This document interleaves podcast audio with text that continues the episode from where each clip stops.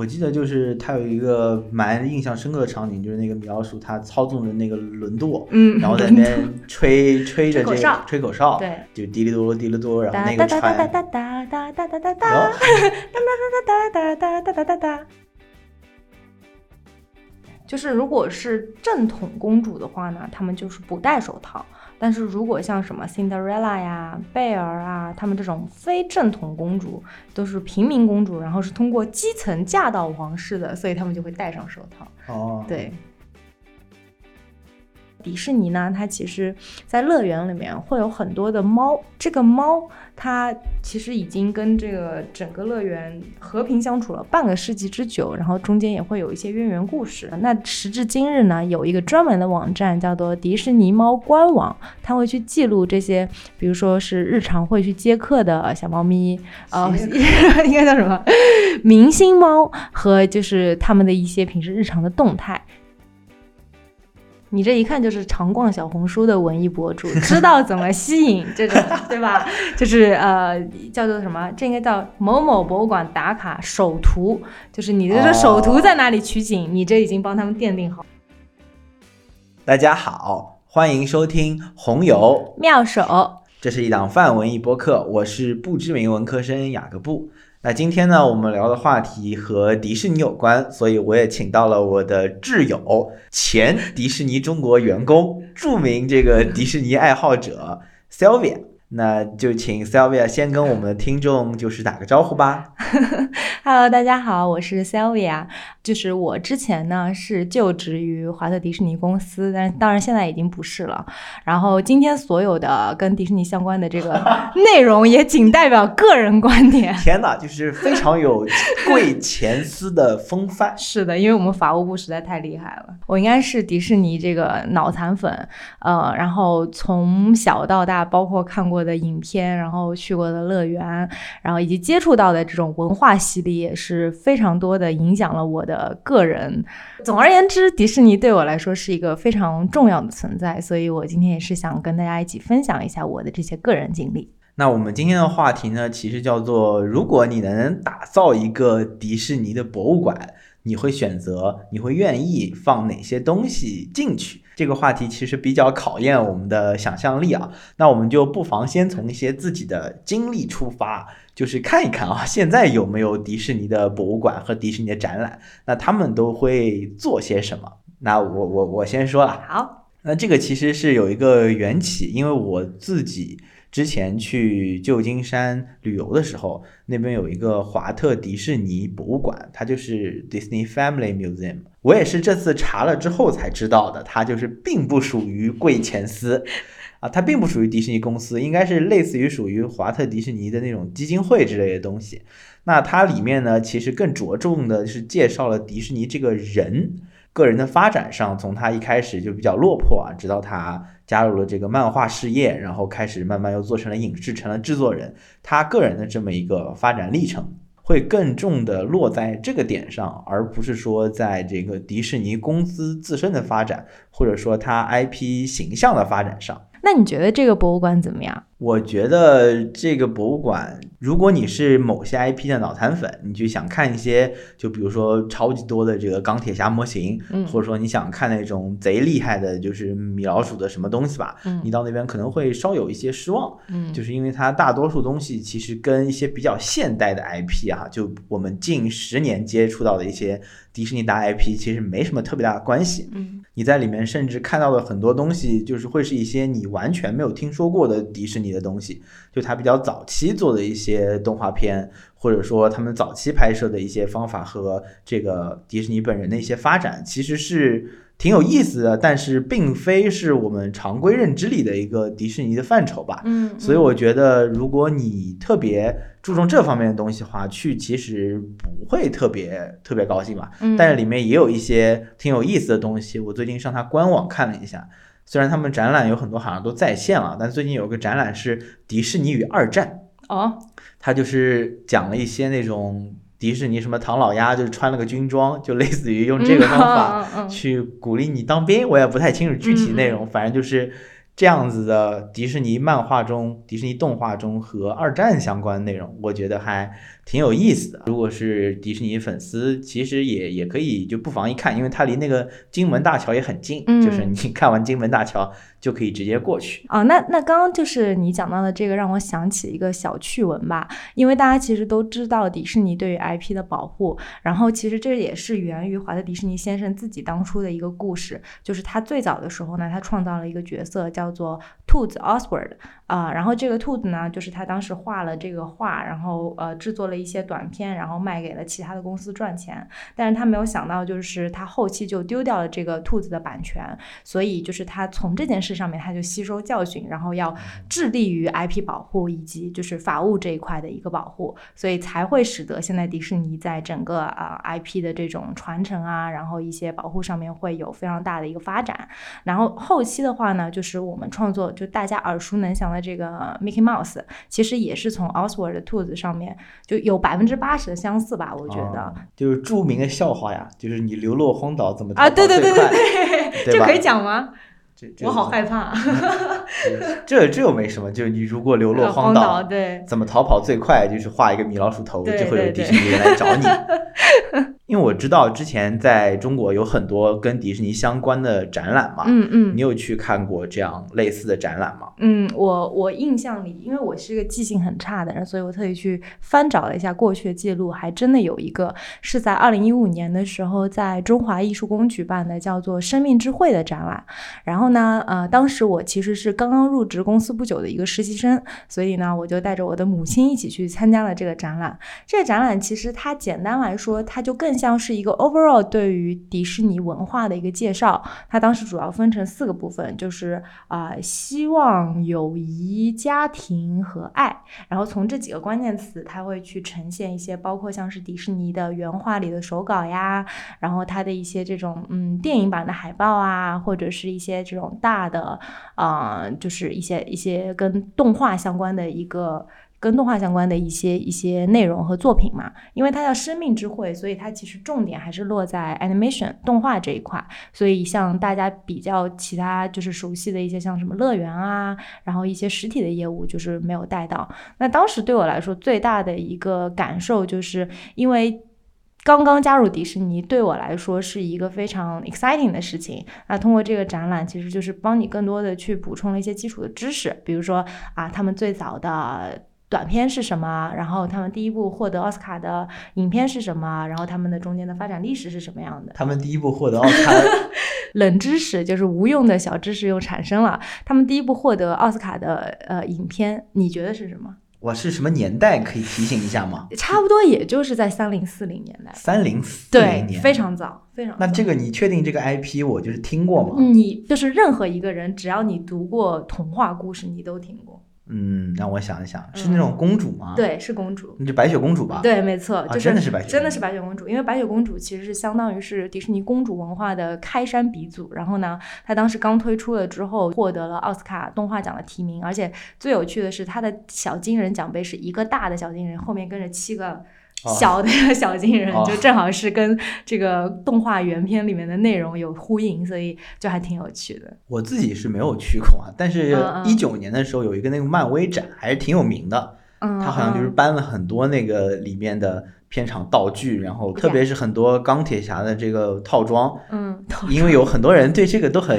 迷恋嘛。是就是我之前看那种手办博主啊，他就是买一个小几万的那种嗯钢铁侠，嗯根本不眨眼，家里全都堆满了各种钢铁侠。漫威的收购对于迪士尼来说，它相当于就是补充了对于男孩儿这一块的一个吸引吧。因为就是我对象经常说，迪士尼对于公主、对于女生的意义，就像是男生看奥特曼一样。你即使知道它整个故事的大致的走向，它其实就是换汤不换药，但是你还是会愿意一直看下去。那漫威这一块的系列补充，就是更多的去吸引了男性粉丝，然后给到他们一个这个呃跟超级英雄相相关的这种造梦的一个遐想。我自己去那个迪士尼乐园，虽然我只去过一次，但我去的时候，我会觉得迪士尼乐园的一些雕塑、一些这个展陈的方式，会给我一丢丢，就是有一点点博物和展览的感觉。对，因为它更多的是把那个你想象中的东西做出来了。因为我们都知道这个片头有迪士尼的城堡，嗯，但是你不去乐园，谁也没有见过这个城堡。但你去的时候看到的时候，还觉得还还挺大的。对，因为其实上海迪士尼的这个乐园里的城堡是全球最大的城堡，哦对它甚至超过了美国的，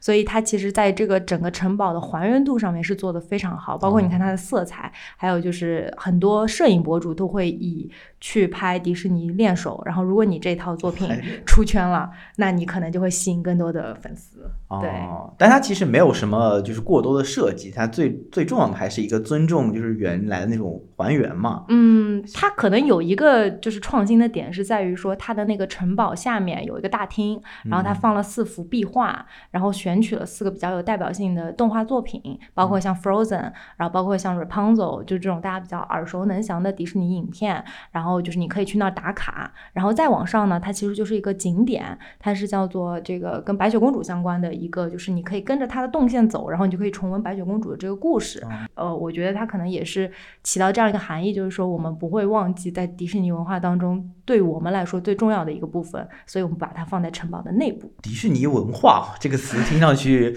已经就是已经成为一个专有名词的感觉，是也是因为它这个内容就是之多之广，然后就是最近有钱之后，就是很多什么乱七八糟的，其实都可以算成它公司的一部分了。是的，那我们今天聊这个想象中的打引号的迪士尼博物馆里面嗯。放的东西，嗯，那能不能请您就是给这个 迪士尼文化或者说里面牵涉到的一些业务 IP，嗯有一个简单的这个梳理呢？这个说起来就让我想到我之前给新员工上培训课的时候会讲到的，就是我们会有哪些业务和 IP，就是方便理解的话呢，其实迪士尼虽然有这个数以，我觉得可以说是数以千计的动画片了吧，但是从大的 IP 上面，它其实就分为四个部分。第一个就是迪士尼本家的呃电影动画片，比如说大家最熟悉的公主系列，一共有十四位公主，然后呢还有一些比如说早期大家比较了解的什么小小飞象啊，然后小鹿斑比呀，或者是后期的这种啊、疯狂动物城，然后还有一些这种新的动画片。然后第二部分呢，就是迪士尼在零六年左右的时候，呃，收购了皮克斯。那皮克斯也是作为动画电影制作当中的一位爸爸吧，他的很多动画片，包括像是包括《玩具总动员》啊，然后各种各样就是 X X 总动员，就只要听到这样的译名就知道是皮克斯的。然后第三个部分呢，就是关于漫威。漫威其实差不多是在一零年左右的时候收购的，它也是经历了一个起死回生的一个过程吧。就是它的大爆是从钢铁侠开始的，自那之后就开启了漫威宇宙。相信很多就是九零后的小伙伴，特别是像我们这种年纪的，应该就是。伴随着漫威的成长，然后一步一步的看到它的发展，包括现在最近在迪士尼家上面很火的那个万 Wanda Vision，嗯，那一部其实也算是漫威的衍生剧。然后第四个部分呢，可能对于大家来说就是认知度会稍微差一点，但是在国外也是非常火爆的，就是 Lucasfilm。啊、卢卡斯他最重要的一个代表作当然就是《星球大战》，因为它是诞生于就是冷战时期的嘛，所以它其实在整个世界观的构筑上面，对于星战粉丝来说是有一个非常巨大的一个一个作用在的。除此之外呢，就是今年还收购了福克斯啊，然后还有之前收购的 E ESPN 啊之类的，就是迪士尼的版图还是非常的庞庞大的。就是业务角度的专业培训啊。对，因为我自己就是第一看到我自己想这个事情的时候，第一反应就是迪士尼乐园里面那些 IP 或者就那些嗯。游艺产品，最主要的才会被做成这种游艺嗯产品嘛，什么七个小矮人，然后史迪奇啊，然后嗯玩具嗯。总动员啊，对。然后加勒比海盗啊什么之啊，类的。对对对对，就是我当时有一个有趣的小科普是啊，为什么迪士尼在动画制作方面就一直都是占据业界的一个榜首位置？原因是在于，其实迪士尼从早期开始，可能它刚刚开始起家，然后从开始他接触这种电脑绘制开始，他就有一个自己庞大的素材库。比如你现在这部电影里面，你要扔一个火球，你可能就从你的素材库里面可以找到几百个火球的一个模型，然后你就可以直接拿来用。那我们这个铺垫铺垫好了啊，嗯就就进入这个主题。就是好我们给这个迪士尼博物馆，我们胆大妄为，给迪士尼博物馆 选一些东西放在里面因为你已经选好了嘛，我就先问问你，你给这个博物馆选品的时候啊，嗯。你大概是秉持着怎么样的标准呢？我呢，就是也是非常的主观，完全秉持着个人趣味的标准，就是因为迪士尼对我来说，就是它的所有的文化都是与我的成长经历息息相关的。从怎么认知到这个迪士尼，然后再到我怎么样和它一起这个成长，是这样子的一个变迁的一个旅途来去讲，来打造我的迪士尼博物馆。那你如果是由你的标准来打造的话，你会从什么样的维度去选品呢？我跟你不太一样，因为我不是一个迪士尼的粉丝吧。嗯嗯我对待迪士尼这个厂牌，跟我对待其他厂牌的态度一样，嗯，就是你做好的东西，我就觉得不错；你就是做不好的东西，我也不会因为这个牌子就喜欢你。嗯嗯嗯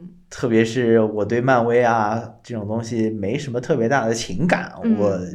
我本来以为漫威是一个非常大众的文化，但其实你如果有做什么，比如说调研什么的，嗯，其实在这里也没有这么普遍。虽然比如说《复仇者联盟四》，大家上了都会去看一下，但你说真正很热爱漫威文化，把这个刻在骨子里的人，其实嗯没有那么多。嗯就有些人也就是跟跟风，嗯随便去看看，就是跟朋友聊天的时候能聊聊。是所以我呢，如果要打造一个迪士尼博物馆，我可能更多的从我会更希望这个博物馆从对于这个厂牌来说是比较有意义的。嗯，然后也能够让不一样的人，对于迪士尼有不一样层次喜欢的人，都能够在这个博物馆里，比如说愿意待一待，愿意待的时间久一点，愿意去玩一玩。我其实是比较从这个怎么说，公众教育嘛，嗯有点高级啊，科普呃，大众科科普的科普啊这种感觉去出发的。我们每个人呢是选择了八个，嗯为什么是八个呢？因为我觉得十个太多了，可能会录的太长，然后五个呢可能太少了，这录的可能只有二十几分钟，我也不知道，所以我就挑了八个，我就定了八个吧。是。那有请就是 Sylvia 请出一号藏品，那我这边呢，就是也是有非常多的呃一些，就像我前面说的，是由我的个人审美、个人趣味、个人经历来决定的。所以我第一个藏品呢，可能就是我的迪士尼的开始，也就是一只迪士尼的纪念品。当时呢，是我在差不多可能也就读小学的时候吧，然后我的大伯他从美国还不知道是就是国外的迪士尼给我带回来了一支迪士尼流沙写字笔。就是我到现在还记得那个笔的颜色是粉红色，然后它的中间，它笔的中间，它就是会有很多流沙，然后会有很多迪士尼的小 icon 在那里面，就是掉动来掉去。然后完了之后，它笔的顶端它会有一只很大的一个 Minnie Mouse，就是有别于我们日常在文具店能够看到的那种。我当时就觉得，我其实从小到现在我没有看过任何一个跟米米老鼠相关的动画片或者是漫画。但是我当时就有一种莫名的情愫，就是觉得好像很厉害的样子，就这个迪士尼好像有点东西，所以呢，这这个也是我的对于迪士尼的一个初印象，所以我也是觉得每个人对于同样的一个东西，你的初印象帮助你打开对于它的认知的这个物件都是不一样的，所以我觉得会放在里面会比较的有意义一些。说实话，我还嗯蛮关注米老鼠动画的，就是妙妙屋那种吗？对，然后哦因为它不是除去原来的那个比较经典的米老鼠形象，它嗯会有一些动画，基本上就是它跟唐老鸭一些矛盾什么，对它跟高飞狗弄来弄去，然后唐老鸭跟史高治，唐老鸭跟灰儿、杜儿、鹿儿，哇，好厉害！他们几个人的一些故事。因为我小时候有一些碟嘛，嗯然后我们年纪比较大了之后啊，嗯一四一五年它不是有那个妙妙屋，什么米奇，什么二零一六，就类似于这种，它的风格变得更加的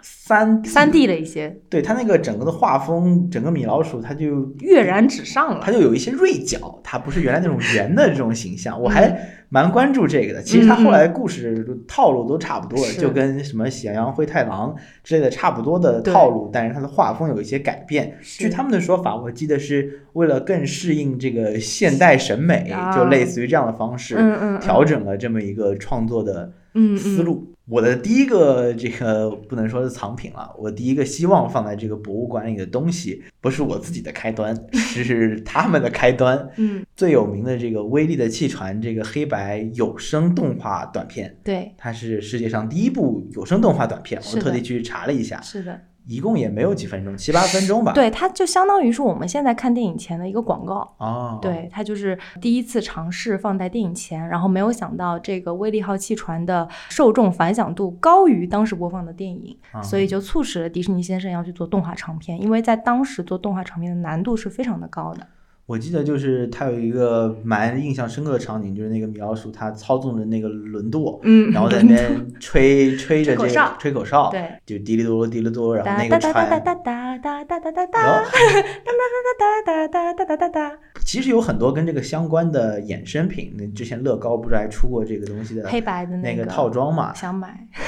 我觉得这个短片其实是它被大众认知的一个开端吧，是，然后也是有里程碑意义的。我挺希望就是从某个场景啊，不论是嗯在一个类电影院的场景，还是说某一个这个展览中的屏幕，嗯更希望是在常设展览中吧，能够看到这个短片的全程。我觉得如果我经过这个地方，我应该会驻足，然后就看完的。嗯，对，就是其实大家都只知道威利号汽船，当然这个知道威利号汽船已经算是一个资深粉丝的必备技能了。但是其实你可以看到，在那个乐园，上海迪士尼乐园的入口就有一个喷泉，上面嗯顶端就是那个威利号汽船。哦前段时间寒潮那个喷泉冻住了，哦，然后还上了一次热搜。对，从这里可以衍生到我的第二个展品，也是跟我自己非常相关的，就是我的迪士尼徽章。当时呢，你如果在迪士尼这个呃工作满一年，他就会给你一个小徽章，然后你就可以别在你的胸卡上面，这样大家就知道你是已经在迪士尼工作了一段时间的老员工了。哦这个徽章呢，它其实图案就是威力号汽船，然后呢，它其实还会根据你不同的年限给你不同的图案，比如说五年、十年，然后可能嗯、呃五年是什么一个。好像是《木偶奇遇记》里的那个蟋蟀，虽然我也不知道是为什么，但是十年好像就是一个那个狗狗，就是那个不会说话的那只狗狗。布鲁托啊布鲁托，对，就是象征着你很忠诚，哦，对，是一个雕塑了。那我要请出我的就是二号藏品，对二号藏品，因为你也知道，嗯我最喜欢的迪士尼角色是一个边缘小角色，是个小咖。我最喜欢的是《玩具总动员》里面的三眼仔，啊虽然三眼仔每次出现的时候应该是有三个，但是反正他都长得都一样，好像他们好像也没什么不太一样的性格，反正都差不多的。嗯，没有，太然后我边缘了。因为这种动画工作室嘛，他们在创作的时候都会有迭代吧，就会有很多这个版本的线稿啊、嗯手稿什么的。是，我自己也很喜欢买一些动画片的这个艺术设定集，它本身就会展出很多这个线稿，包括这个动画人物原型、角色设计的一些图片。嗯，所以作为我最爱的角色，我希望这个馆里能够有三眼仔的原型设计的相关的东西吧，包括嗯比如说铅笔的线稿，包括说一些早期的这个动画原型的设计，一些简单的这么一个手绘的东西。嗯，我相信就是大绝大多数人都应该是有自己最爱的一个角色的，虽然你可能并不一定很热爱这个厂牌，是，但你总归这么多电影里，总会有自己比较喜欢的东西。我自己最喜欢的是三眼仔，我会希望它里面有这么一个东西。迪士尼比较好的一点是，即使是像一些在你的描述中边缘的小角色，但你实际上发现，就是它有很多商品啊，还是会跟照顾到这些边缘角色，不至于让你无物可买。哦嗯，对？吧？就是我看到很多三眼仔的这种周边商品，其实还是很多的，因为就像你一样的怪人也不少嘛，就是人 人气应该也还行。人气还蛮高的，对，而且甚至是像之前迪士尼的这种反派，啊，就他们也会有专门的人去研究他们，然后去 cos 他们，就是我记得反派有个最近有个什么盲盒，里面就都是一些反派。对对的对的，因为现在就是大家都开始剑走偏锋了一些，包括哦。像现在往年的万圣节，迪士尼乐园里面其实是会有反派专属游行，就是你会看到所有的反派们都出来，就很有哦。趣。如果你最喜欢的人物是三眼仔的话，有一个还有一个毫无用处的小彩蛋呢，当你入职迪士尼的时候，他会让你填一项，就是你最喜爱的迪士尼角色是什么。然后呢，啊，他会就把它把它这个名字印在你的胸卡上，这样所有人看到你第一眼就会知道你喜欢的是什么。然后就是它的名字吗？对，就比如说三眼仔就叫 Alien，然后他就会写在这里，就是你叫啊 Jacob blah blah blah，然后下面写个 Alien。啊，这就就我觉得能够让员工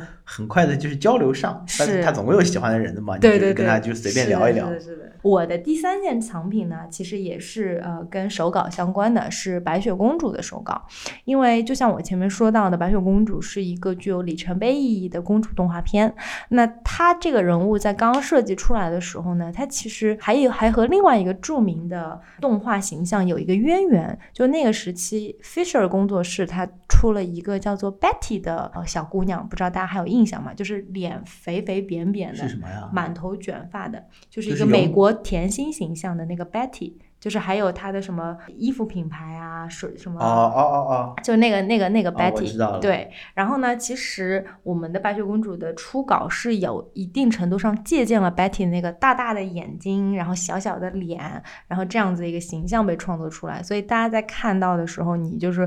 可能啊，虽然我们已经不是那个时代的人了，但是你可能会觉得她有几分面熟，而且在初期的那个白雪呃白雪公主的那个动画里面，他们其实是有请到真人演员来去跳舞，他们一边跳，然后下面的画师就一边在进行动画捕捉，以力求就是在当时比较自然的一个动画形象。所以我觉得也可以把就当时真人的一个照片放上去，可以有一个这种时代联动的感觉。虽然我本人就是并没有很喜欢公主形象，就我觉得就是也挺正常的吧。嗯嗯，但是我一直觉得公主形象就实在是太重要了，在迪士尼版 图里面。对，所以我这里列举的第三个藏品就是也跟公主有关。自己之前看到一个插画家，这个插画家叫 Isabel Staub 吧，应该是这么读，我也不知道应该怎么读。反正他就是根据一系列的公主形象创造了一些插画，他把这个公主形象其实是做了一定程度上的。三维就是你看上去会觉得它是一个有些立体的，然后有一点点像真人的那种感觉的插画，嗯，然后他根据一系列的这个公主形象，应该是已经创造到了最新的是莫阿娜吗？嗯，最新的应该是二零二一年会上映的《寻龙传说》啊阿尔雅，马对，马上就要要上映了。对，那个估计还没有。对那个 他就是创创，他就是创造到那个海洋奇缘的莫阿娜，嗯嗯嗯嗯嗯就有一系列这样的插画，嗯，我就是比较希望把这个能够放在那边。当然，这个本身就是只是公主形象的一个衍生品，其实你嗯要是放谁的都无所谓，你肯定还有很多那种画的，就一大堆公主集合之类的，是，像那个《无敌破坏王二》，对吧？对对，那个是一个超级大彩蛋对，然后里面那个它叫什么 Glitch，那个女的叫什么？我忘了，我随便说。，Vanellope，哦，Vanilla，嗯，哦，你记下活字典，迪士尼活字典，哦，那个女的叫叫就那个小姑娘嘛，啊对对对。云尼洛普，哦，啊，她云尼洛佩，啊，她是被人称为那个 Glitch，Glitch 是读 Glitch 吗？，glitch，对，因为他就是有那会闪，个会闪，对，嗯我嗯我不记得她名字，嗯嗯，反正她就闯到了一个什么地方，然后那个公主全是公主，哦，公主公主窝，对公主捅了公主窝，捅捅了迪士尼公主窝了，一帮人凑着她在那边讲，然后好像还有个主观就自拍，他们还自拍了对对一下，对对，就是首次把十四位公主形象集结在同一画面上，而且还进行了一定程度的自嘲。就比如说，里面有一个公主、叫做那个勇敢的心的那个公主，嗯，Miranda，她其实相当于是后期才加入的公主，她并不是迪士尼原版创作的。皮克斯出了之后，我们买了以后，她才加入迪士尼家族。我们买了。迪士尼，sorry sorry，迪士尼买了之后，然后她才加入了公主家族。迪士尼在这里面加了一个自嘲，就是说这个 Miranda 说话的时候，其他人都是听不懂的，因为她口音太重了，他有这个苏格兰口音。哦，米兰达这个勇敢的心，他这个剧也不怎么受欢迎，好像是就比较边缘一点。这个对对边缘公主。但她其实还蛮勇猛的，她对。好像是会什么射箭什么的，会射箭，会射箭，对，就是她其实是后期应该算第三代公主，就是新女性时代公主，嗯。意义上面她是挺有这种新时代的意义的。然后莫安娜应该是第一个就是有色人种公主是吗？第一个有色人种公主不是，哦。是那个应该算是保加康帝，哦。一九九五年的时候嘛。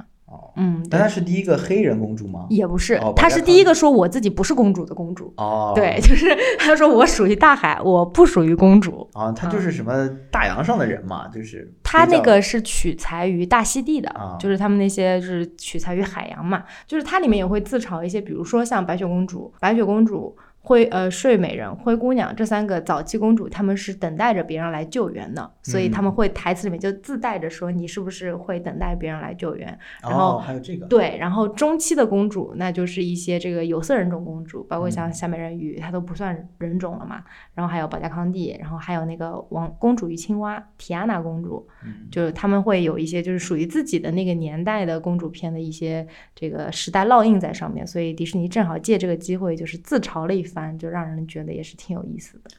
就是如果是正统公主的话呢，她们就是不戴手套；但是如果像什么 Cinderella 呀、贝儿啊，她们这种非正统公主都是平民公主，然后是通过基层嫁到皇室的，所以她们就会戴上手套。哦，对，就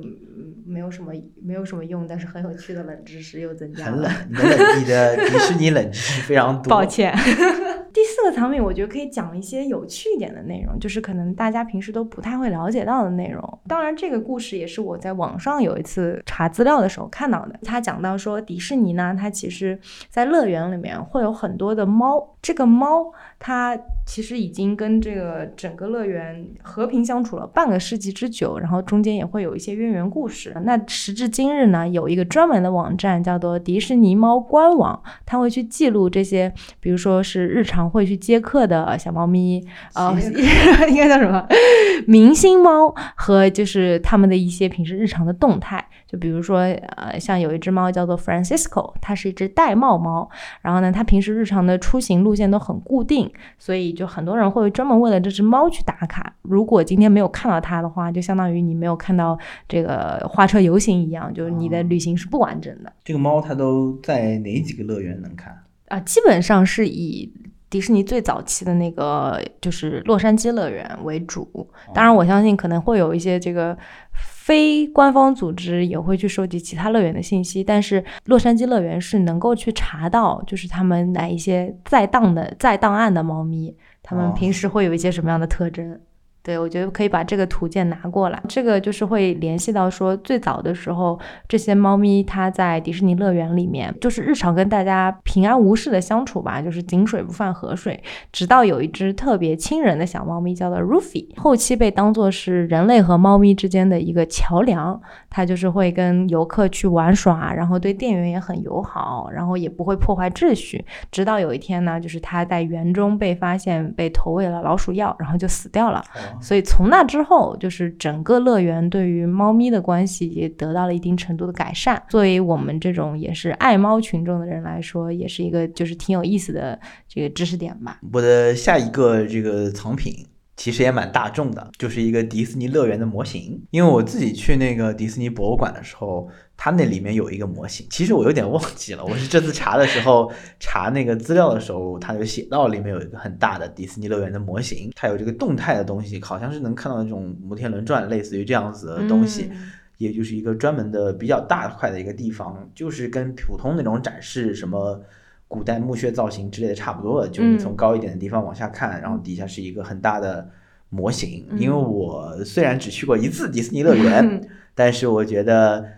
迪士尼乐园还是一个给人造梦的吧，让允许这个大家回忆童年、回忆童年、继续做梦的这么一个地方。是的，所以这个东西。我感觉是一定要有一个代表性的物品放在里面，因为在那边的话，其实你可以放下自己生活中的一些这种困扰啊、一些难题啊，你就是尽情的去享受和你童年的时候看的电影里的角色的互动，然后包括就是所有的工作人员都会尽力给你去创造一天最美妙的一个体验。因为在迪士尼的文化里面，其实我们的员工我们不叫 employee，叫做 cast member。它的意思叫做演职人员，就是你一旦你上了这个岗位，其实你就是呃这个演出的一部分，你是 show cast，不能表现出你跟个人情绪相关的这种这种任何的一些内容。然后包括像是你如果去扮演一些这里面的角色啊，你也要从这个角色本身的一个性格去回答问题，去跟别人去沟通。对于演技还有考验。对对对，所以就是这个，我觉得也是迪士尼它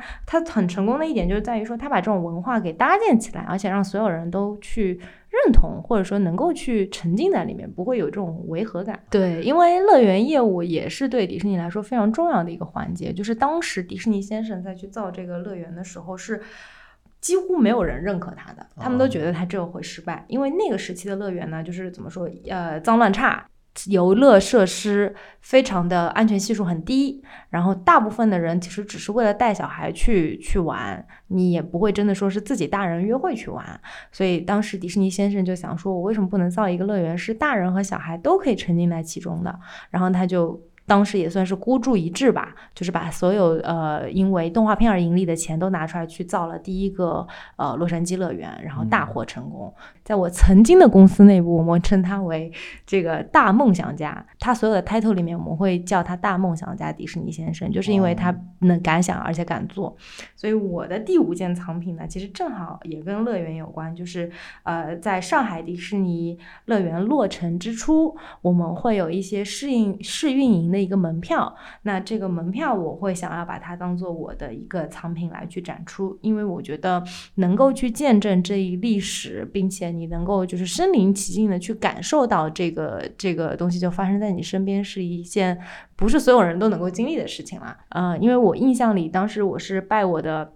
同期的朋友 Sara 所赐，他就是正好是员工，然后他多了一张试运营门票，然后那天我们就起了个大早，冒着微微小雨，然后来到了还在试运营期间的迪士尼乐园。那个时期其实很多的项目都还没有开，然后我们也就是花了很多时间在里面购物啊什么的。但是就是你光是能够身临其境去感受，然后去去去体验到这一个童话世界那种感觉，对于一个喜欢迪士尼的人人来说，就已经非常的不同寻常了。我的下一个藏品就是是迪士尼最近最成功的东西啊，就是漫威。这个藏品就是前两年我查了一下，是一八年，嗯一八年是漫威十周年，嗯然后他把所有的那些乱七八糟全部演过漫威的人嗯坐在一起，嗯，以这个演员的身份啊，其实是拍了一张合合照。对。那个合照应该也是挺有名的啊，当时我记得钢铁侠好像是坐在最最中间，间对，对因为他是等于说带动的这个人了，他是这个鼻祖嘛，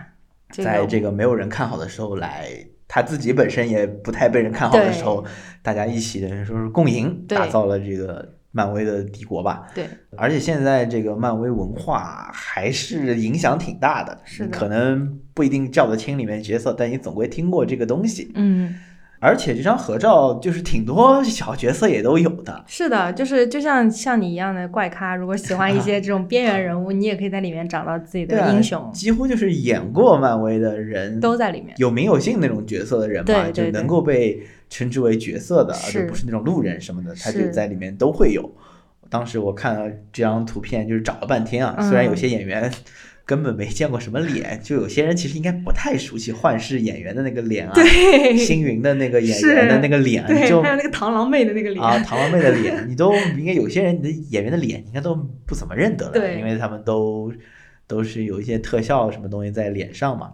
包括有一些像什么 Rocket 他们那种都是配音演员。啊，是，Rocket 好像是范迪塞尔配的，我也有点忘了。不是是那个树人是范迪塞尔配，就是那哦个哦对对对对。Groot，啊，比起做一个各种形象某一个程度上的合集，我倒觉得这张合照会让我觉得挺有意思的，因为更多从演员的角度出发吧，这些演员是陪漫威成长起来的一代演员，有些人应该之后也不一定会演了，是。要换合同啊什么的，对吧？对你这个倒是很有意思，因为这相当于是跟现实的一个联动，就是他跳出了，它算是某种程度上跳出了漫威宇宙，然后联动到了角色本身。就好比今天小罗伯特·唐尼他说他不演钢铁侠了，那我相信其实很多漫威的粉丝可能会不买账这件事情，就是他们已经。这个角色演员本身已经跟这个呃人物形象联系在一起了，嗯包括像之前有一个很有名的片场照是漫威里面的那个六大巨头，就什么呃钢铁侠呀，然后黑寡妇啊、美队，然后绿巨人，他们几个人就是坐在一起吃。Chinese food，Chinese fast food，然后就是被抓拍到一张照片，就是看上去就很疲惫，但是啊就反而就是会让大家觉得哎很有意思，很真实。他们自己不是也会钢铁侠什么穿成钢铁侠的样子，然后跑到那种嗯嗯。一些就是生病的儿童的啊那个医院，对对对就是去照顾他们啊。是的，是的，这个其实也是很符合迪士尼文化的，因为他们就是很讲究这种帮助身边的人，然后去 caring。像我们之前也会有那种 volunteer 的活动，去到医院，然后给小朋友们嗯。送那种迪士尼周边的礼物、文具，或者是去到养老院，给他们去重新粉刷墙壁，然后帮他们嗯。去画画，然后或者是去福利院带着小小朋友们做一些这种手工之类的。所以就是你刚刚讲的，也让我想到，呃，和我的下一个展品有关。嗯，在美国其实会有一个专门的迪士尼展览会，叫做 D Twenty Three Expo。这个 D Twenty Three 是什么意思呢？就是 D 就是 Disney。的首字母，然后 twenty three 就是一九二三年迪士尼华特迪士尼先生这个工作室成立的时间，所以就叫迪二十三。迪二十三 Expo 它主要就是会啊、呃每年让大家能够去穿着一些 cosplay 的衣服，你可以 cos 任何一个你想 cos 的这种迪士尼的角色，然后去狂欢。迪士尼官方还会去进行一些呃新的影片 trailer 的一个放映，给大家看一看我们接下来会有什么好片上映啊，然后就是去进行一下这种文化方面的一个一个宣传。所以在第二十三里面呢，有一个曾经我见到过的展品是那个呃《星球大战》里面的千年隼，包括像最近那个《曼达洛人二》。第二季里面，当那个 Luke 出现的时候，哇，就是那种，就是你看到 Luke 出现的那一刻，你身上那种汗毛倒立的感觉，你就会知道说，如果现实当生活当中一个千年隼突然出现在你面前，是一种什么样的感觉，就真的还挺震撼，而且就是会激起一部分星战老粉心头的这种回忆吧。所以如果是我的话，我会想要在这个博物馆里面再放一个，就是类似于照顾到一些边缘 边缘文化粉丝的一个感情，我会去放一些跟星战相关的有代表性的这种大型建筑或者大型的一个模型，比如说像千年隼，或者是哪怕放一个 R two D two 啊，放一个这种机器人在那儿，可能也会挺有感觉的。我对于这种巨大的雕像也是有热爱的。我还以为你有恐惧症呢。没有没有没有恐惧，嗯没有，我就是我对这种巨大的雕像还是挺有热爱的，因为你刚刚说千年嗯隼嘛，嗯嗯，所以我会想在这个博物馆门口放一个大雕像，集合，对，嗯，放一个大集合雕像。哇，就是中间可能是一个正常的大米老鼠，这是我自己瞎说的，嗯我就自己创造的。因为我之前在那个 IAPM 那个商场，它里面有一个雕塑，嗯，它就是一个犀牛，然后身上贴满了旧玩具。啊，我好像也有看到过那个。对啊，，就是在那个二楼吧，好像嗯就反正就是嗯嗯个艺术家做的一个雕塑。嗯迪士尼这么一个大 IP 也需要从这个程度上有种某种程度上集合吧。嗯嗯，然后我想的是一个啊，是它门口有一个就爆大雕像，嗯嗯，中间就是肯定一个爆大米老鼠了，嗯然后边上你就以各种形式就围着一些爆大的、嗯中等大小的唐老鸭之类的东西，然后一些呃新的小角色就是稍微往后排排，弄得小一点，是，然后就放一个贼贼大在那边镇场子。嗯，然后就你路过的时候，你一可以打卡，二可以就在那边看谁是谁，谁是谁，谁是谁，对对这样子。对对对，或者你就是在那个博物馆进门的时候有一个角色墙嗯啊，嗯。然后像有些人展览自己的 Bear Brick 一样，很多很多熊放在一起的，嗯。就是很多角色，啊你就也也就一面墙嘛，中间比如说大米老鼠，那米老鼠总要最大的，边上嗯就各种反正可以排列排列着一堆这种各种各样的角色，对。然，后有一些空的地方还可以把那个新的角色反正就填进去。你这一看就是常逛小红书的文艺博主，知道怎么吸引这种，对吧？就是呃，叫做什么？这应该叫某某博物馆打卡首图，就是你的这首图在哪里取景，你这已经帮他们奠定好。但是就唯一要考虑的是说，呃，当然这也并不可能会真的发生，但是在迪士尼的宇宙里面，它有很多就不成文的规定，比如说某某宇宙里的谁和某某宇宙里的谁不能同时出现在一个画面里面。就是他们有很多的这种内部的一个细分，但是 whatever，我觉得这个 idea 我很喜欢。呃，我刚加入公司的时候是差不多一五年，那个时期刚刚在上怪兽大学，所以我在去面试的时候，在整个公司的大门口就放了一只超级巨大的蓝色的苏利文，而且是毛茸茸的那种。哦，是毛的。对，是毛茸茸的，就是非非常非常逼真，他就是就感觉是一个真人苏立文站在那里，然后在看着你，哦 所以就会让人觉得好，真不愧是一个这个娱乐扛把子公司，就哦能做的这么多 budget 来做这种东西。所以，然后包括后期我们漫威电影开始上的时候，公司门口又换成了一个超级大的钢铁侠，天呐，那苏立文去哪儿了？就不知道，所以丢了。我很希望这些不知道去哪儿了的这种人物形象能够回到这个博物馆门口，也算是尽他的一份力吧。那我的下一个展品，它其实也是呃，应该是偏古早时期的一个一个展品，就是我小的时候曾经收到过一整套迪士尼的这种 DVD set。它这个 set 呢，里面包括了小鹿斑比、小飞象、小熊维尼各种九零年代的时候大家比较耳熟能详的这种啊、呃影视资料啊。然后呢，又是因为就是那个时期其实不太会有很多机会去看到这种动画片，所以我就是反复看、反复看，把它嚼烂的那种看。嗯然后在这个过程当中呢，我的母亲陪我参与了这个过程，啊所以就是变成了我和我妈妈共同的一个回忆。比如说小鹿斑比里的那个小鹿，就是用腿哒哒哒哒哒哒哒的敲地，或者是那个小飞象里面，嗯，小飞象其实是被那种大鸟叼着，然后送到那个小象妈妈身边的，就是这种画面，就是现在回想起来还是能够回忆起当时的一个心境。那个时期，我觉得整体的娱乐精神物资不就不是很。充足的一个情况下，迪士尼其实是给是给到我和我的家人一个这种很美好的一个回忆存在，所以就是像这样的一个 DVD set，虽然现在已经找不到了，但如果能找到的话，我会希望它出现在迪士尼的博物馆里面。我有啊，你有吗我我还留了就是我小时候的一些看米老鼠的那个碟，我就家里大概有七八碟吧，好像也不是全都在了，但是哇还是留着，就不知道放在哪里。上次被我找出来了，我真觉得你们男孩子是比较会收东西的。我之前还认识一个人，他就他就送了我很多那种九零年代的米奇的那个连环画，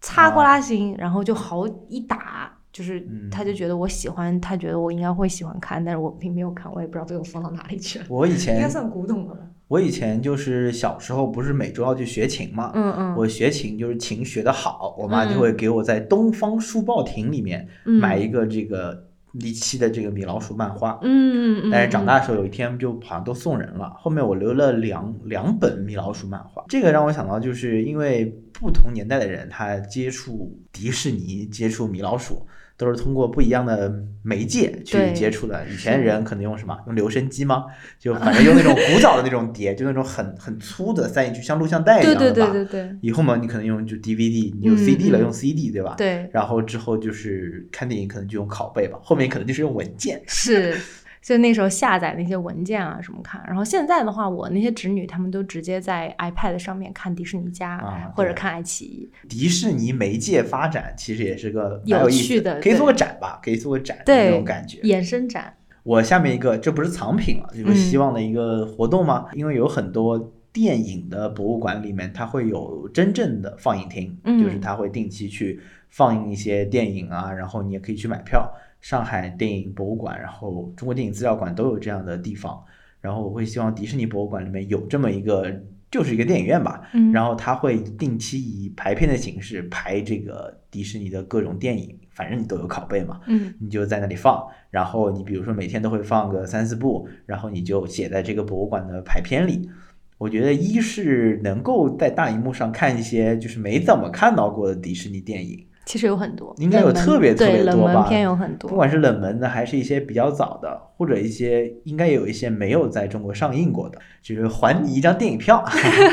还有一点是，它能够帮助人在这个博物馆里待得更久。你可以去逛一下，逛完之后到时间了就去看看电影，你基本上一下午就耗在这里，让人把这个当成一个就有点悠闲的，甚至于可以经常去啊。你比如说花个四十块钱。买个电影票加这种门票的这种套票之类的吧，反正就你嗯去然后逛一下，可以成为这个生活的一部分。那我的最后一个展品呢，其实也是自己的一个亲身经历吧。当时作为新员工加入的时候呢，有一门课 orientation 的课叫做 Disney Beginnings，它就是会给你详细的介绍一些迪士尼的这个呃发家历史啊，然后它的文化啊，我们称之为